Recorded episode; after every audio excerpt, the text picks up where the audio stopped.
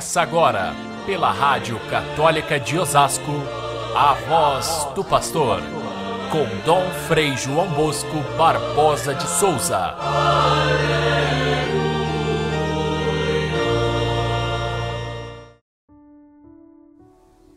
O Pai que me enviou dá testemunho a meu favor. Vós nunca ouvistes a sua voz, nem vistes a sua face e a sua palavra não encontrou morada em vós, pois não acreditais naquele que ele enviou. Vós examinais as Escrituras pensando que nelas possuís a vida eterna. No entanto, as Escrituras dão testemunho de mim.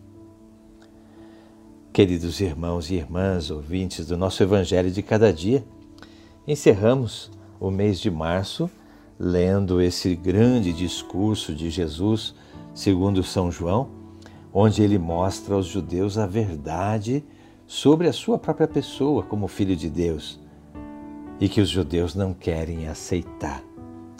Esse discurso, que começou após a cura do homem paralítico na piscina de Betesda, junto à porta das ovelhas, é um discurso complexo elaborado sem dúvida por São João já a partir da sua fé pascal. O discurso que Jesus teria pronunciado naquele momento talvez não fosse tão longo e tão complexo que João pudesse lembrar daquele momento. Mas Jesus, sem dúvida, se posicionou muito claramente diante da, das pessoas ao seu redor. E o João, que era o discípulo mais próximo de Jesus, que entendeu mais profundamente a essência do seu, da sua missão evangelizadora, ele, por certo, conseguiu captar com muito mais verdade tudo isso que Jesus teria falado, para depois então, maturando essa mesma convicção através dos anos, João já escrevendo o Evangelho lá no final de sua vida, ele seguramente vai juntar aquilo que ele trazia na sua memória com toda a reflexão das comunidades a partir da, da catequese, das pregações, da vivência cristã e dizer de uma forma muito clara quem era Jesus, o Filho de Deus, como ele se relacionava com Deus, de que forma ele é o nosso Salvador, por que, que ele pode afirmar que é realmente o único mediador nosso com relação ao Pai. Tudo isso está prescrito, está é, é, dentro dessa linguagem do discurso de Jesus que São João vai tecendo com muitas repetições, com muita é, exatidão nas palavras, para que a gente possa ter uma fé íntegra. Por isso a linguagem é tão é, complexa, tão repetitiva, porém de uma grande profundidade e de uma profundidade teológica fascinante.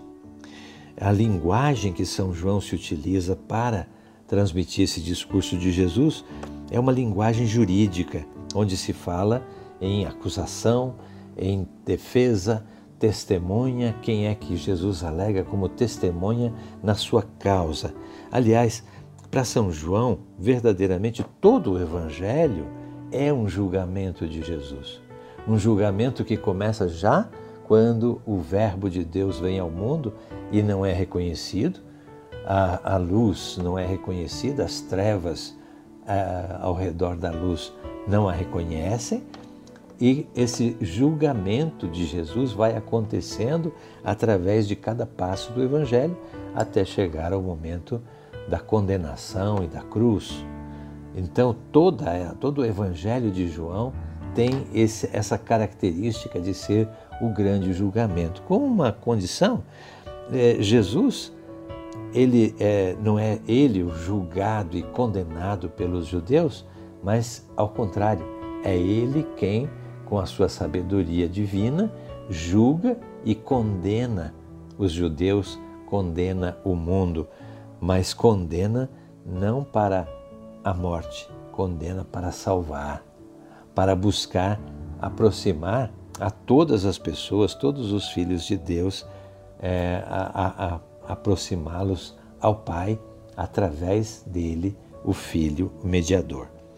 Nesse processo, nessa linguagem processual de João, quando ele se refere aos judeus, ele não está falando desse povo de etnia judaica, ele não está falando dos filhos de Abraão em si, porque o próprio Jesus era judeu, os apóstolos eram judeus. Quando São João usa essa palavra, os judeus, ele se refere àqueles que não aceitaram a Jesus como Filho de Deus. Então ele chama assim, os judeus. E estes fazem duas acusações a Jesus logo depois da, da cura do paralítico. A primeira é que ele não segue a lei de Moisés, ele viola o mandamento do sábado. E nesse violar o mandamento do sábado, ele está negando toda a importância de Moisés, toda a importância da lei. A segunda acusação é que ele afirma ser o filho de Deus, afirma ser igual a Deus. E Jesus toma essas duas acusações e as reverte em afirmações. A primeira, ele se diz sim é, respeitador da lei e aperfeiçoador da lei. E a segunda coisa, ele afirma ser de fato o Filho de Deus, o único que entende aquilo que Deus é, aquilo que, aquele que é, é, é, é afirmado pelo Pai como seu filho e, portanto, aquilo que os judeus negam é a verdade mais absoluta. Jesus chama como testemunhas nesse processo de defesa apenas três testemunhas. Primeiro, João Batista, depois, o próprio Pai e, por último, a Escritura.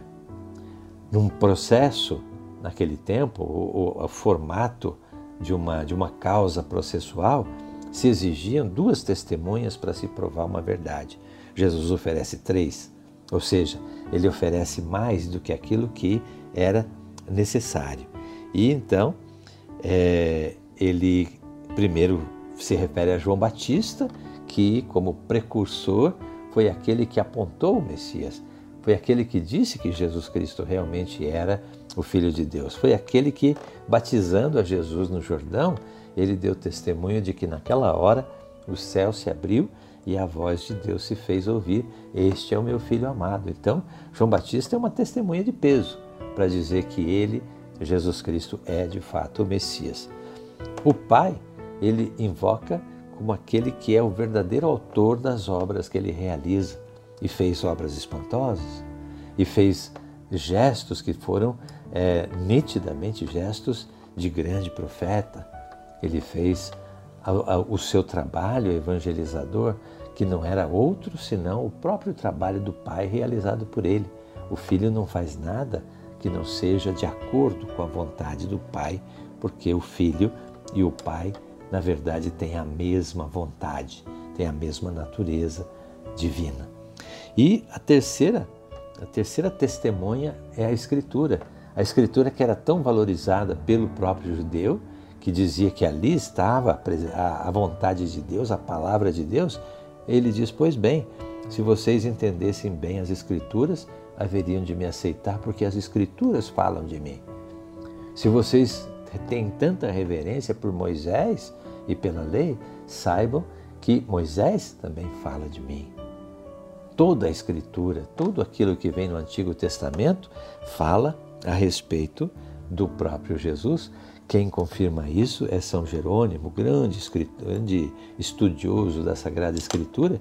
Ele diz: quem é, lê as Escrituras lá no Antigo Testamento, embora não, não se refira a Jesus Cristo e, e nominalmente a Ele, Porém, os profetas, porém, os salmos, as, os relatos históricos e todas as passagens sapienciais e tudo mais se refere a Jesus Cristo e a sua obra. Portanto, a Escritura é, fala dele, mas aquele povo não percebeu e por isso não aceita. Para nossa caminhada quaresmal é importante a gente pensar: Jesus é apenas um personagem na nossa vida, um personagem do passado, ou de fato ele é Deus vivo para nós? Que passo falta para que a gente tenha a sua presença viva em nós? Segundo, diante de um mundo tão incrédulo como era o mundo de Jesus, como é que nós nos comportamos com a nossa fé? Embarcamos muitas vezes nas crenças do mundo ou fazemos o nosso caminho de fidelidade àquilo que o Senhor nos disse e ensinou? Damos testemunho dessa fé que nós temos? Fiquem todos com Deus. Até amanhã, se Deus quiser.